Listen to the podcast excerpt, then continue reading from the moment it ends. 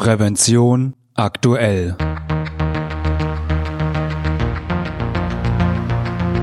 Ihr Podcast für Sicherheit und Gesundheit bei der Arbeit. Herzlich willkommen und hallo, schön, dass Sie wieder eingeschaltet haben. Am Mikrofon begrüßt Sie Falk Sins. Liebe Hörerinnen und Hörer, vermutlich wissen Sie das. Wer mit Gefahrstoffen arbeitet, braucht geeignete Schutzhandschuhe. Doch kein Handschuh kann gegen alle Chemikalien schützen. Welcher Handschuhtyp für welchen Gefahrstoff in Frage kommt, ergibt sich aus der Gefährdungsbeurteilung. Bei der Wahl des richtigen Handschuhs kommt es aber nicht nur auf das Schutzniveau an, sondern auch auf den Tragekomfort und wie gut sich damit arbeiten lässt. Je nach Tätigkeit können sich Schutzanspruch und filigrane Arbeitsaufgabe gegenüberstehen. Dann muss ein Kompromiss gefunden werden, der ein sicheres Arbeiten ermöglicht.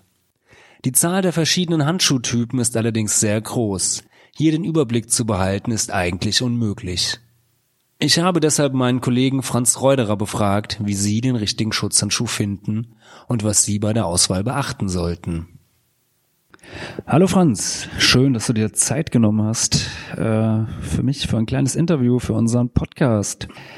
Hallo Falk, freut mich. Sehr schön. Ähm, Franz, in der aktuellen Ausgabe von Prävention aktuell hast du über Schutzhandschuhe geschrieben. Jeder, der beruflich mit Gefahrstoffen zu tun hat, braucht ja Schutzhandschuhe. Aber vermutlich gibt es keinen Schutzhandschuh, der vor allen Gefahren schützt. Äh, definitiv nicht. Bei der nahezu unüberschaubaren Vielzahl an Gefahrstoffen, die in, äh, in Betrieben verwendet werden, ist das vollkommen unmöglich.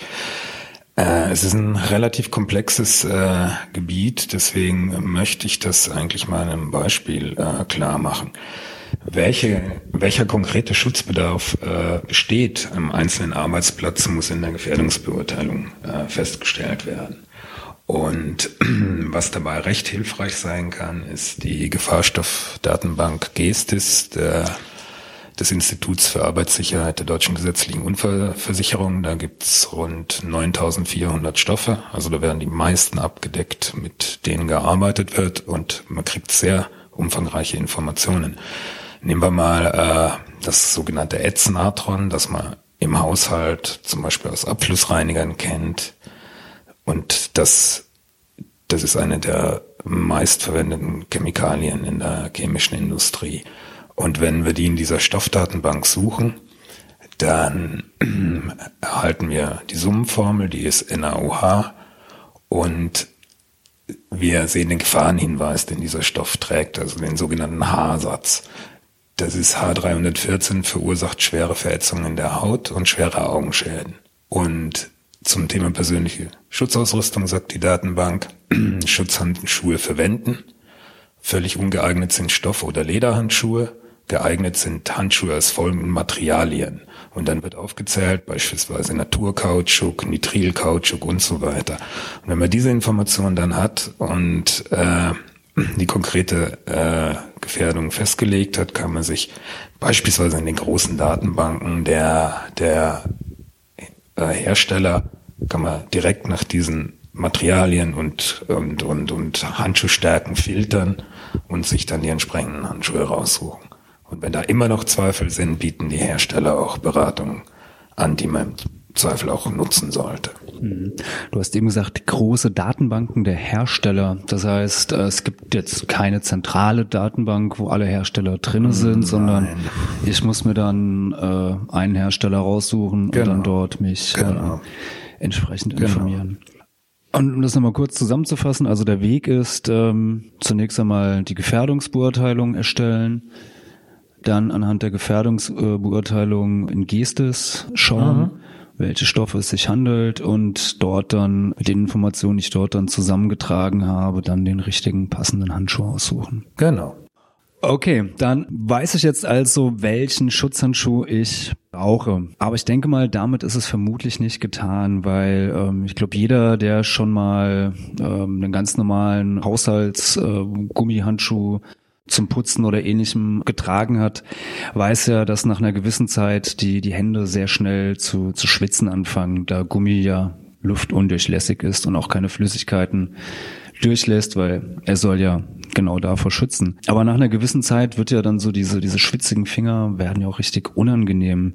Muss ich mit ähnlichen Effekten rechnen, wenn ich jetzt zum Beispiel den, den besagten ähm, Schutzhandschuh für Ätznatron trage? Hm, das kann äh, durchaus passieren. Das äh, hängt zum einen vom Material ab und von, zum anderen von sozusagen der eigenen Schwitzneigung. Und man sollte nicht mit durchgefeuchteten äh, Handschuhen arbeiten, weil die Haut quillt auf, ihre Barrierewirkung lässt nach. Das ist also nicht angesagt. Man sollte zunächst immer darauf achten, dass man Handschuhe nur über saubere und trockene Hände zieht und dass man die Handschuhe wirklich nur so lange trägt, wie man sie unbedingt braucht.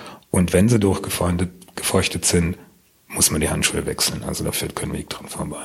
Das heißt, wenn ich jetzt schwitzige Finger habe während dem Arbeiten, bin aber noch nicht fertig damit, Pause einlegen, also Arbeit unterbrechen, die alten Handschuhe aus, neue Handschuhe anlegen und dann weiterarbeiten. Genau.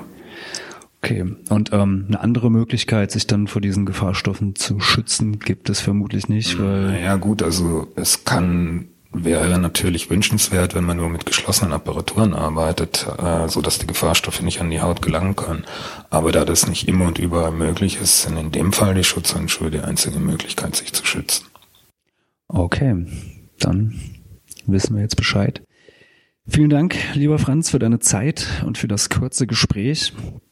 Und wenn Sie, liebe Hörerinnen und Hörer, mehr über Schutzhandschuhe und ihre möglichen Nebeneffekte erfahren wollen, lesen Sie doch den Bericht von Franz Reuderer in Ausgabe 6 von Prävention aktuell oder besuchen Sie unsere Webseite www.prävention-aktuell.de, auf der Sie den Artikel und die passende Checkliste ebenfalls finden. Liebe Hörerinnen und Hörer, das war's auch schon wieder mit der 23. Folge von Prävention aktuell, Ihrem Podcast für Sicherheit und Gesundheit bei der Arbeit. Sie können uns abonnieren bei iTunes, per RSS-Feed bei YouTube oder mit jedem gängigen Podcatcher. Und natürlich würden wir uns über eine positive Bewertung freuen, wenn Ihnen diese Folge gefallen hat. Und ich hoffe natürlich, wir hören uns wieder. Eine gute und sichere Zeit bis dahin wünscht Ihnen Ihr Moderator Falk Sins.